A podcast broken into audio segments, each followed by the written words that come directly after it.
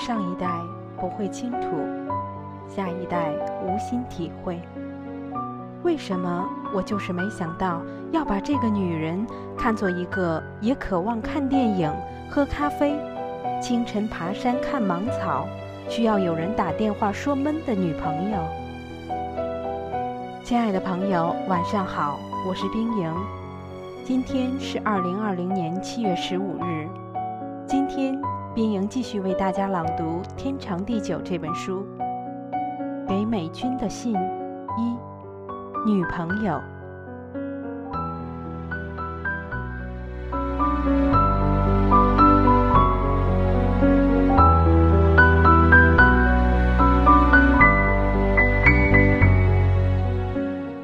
很多年以来，当被问到你的人生有没有一件后悔的事，我多半自以为豪情万丈的回说：“没有。”决定就是承担，不言悔。但是现在，如果你问我是否后悔过什么，有的，美军，我有两件事。黄昏玉兰，第一件事发生的时候，你在场。阳台上的玉兰初绽。细细的香气随风游进屋里。他坐在沙发上。他爱开车，带着你四处游山玩水，可是不断的出车祸。这一回，为了闪躲，紧急刹车，把坐在一旁的你撞断了手臂。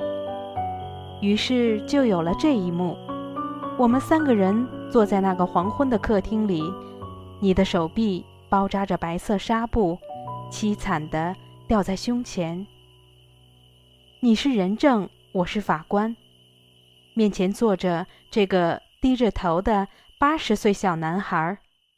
我伸手说：“钥匙给我。”他顺从地把钥匙放在手心，然后把准备好的行驶证放在茶几上，完全没有抵抗。我是个多么明白事理又有决断的女儿啊！他哪天撞死了人怎么办？交出钥匙以后，想出去玩就叫计程车，儿女出钱。后来才知道，我是个多么自以为是、粗暴无知的下一代。你和他这一代人，一生有两个经验铸成。战争的创伤和贫困的折磨，那幸存的，即使在平安静好的岁月里，多半还带着不安全感和心灵深处幽微的伤口。对生活小心翼翼，一篮水果总是先吃烂的，吃到连好的也变成烂的。冰箱里永远存着舍不得丢弃的剩菜。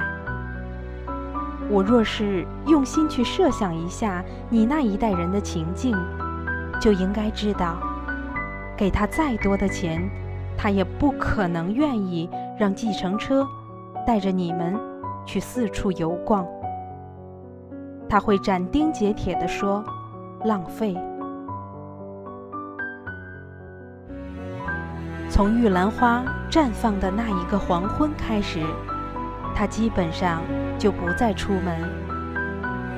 从钥匙被没收的那一个决断的下午开始，他就直线下坠，急速衰老，奔向死亡。上一代不会倾吐，下一代无心体会，生命。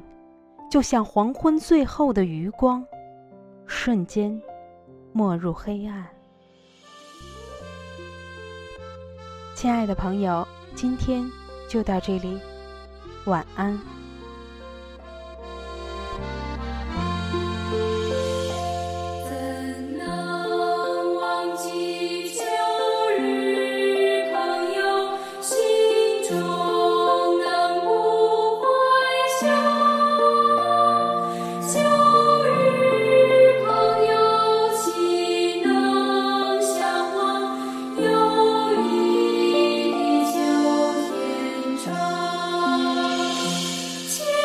you.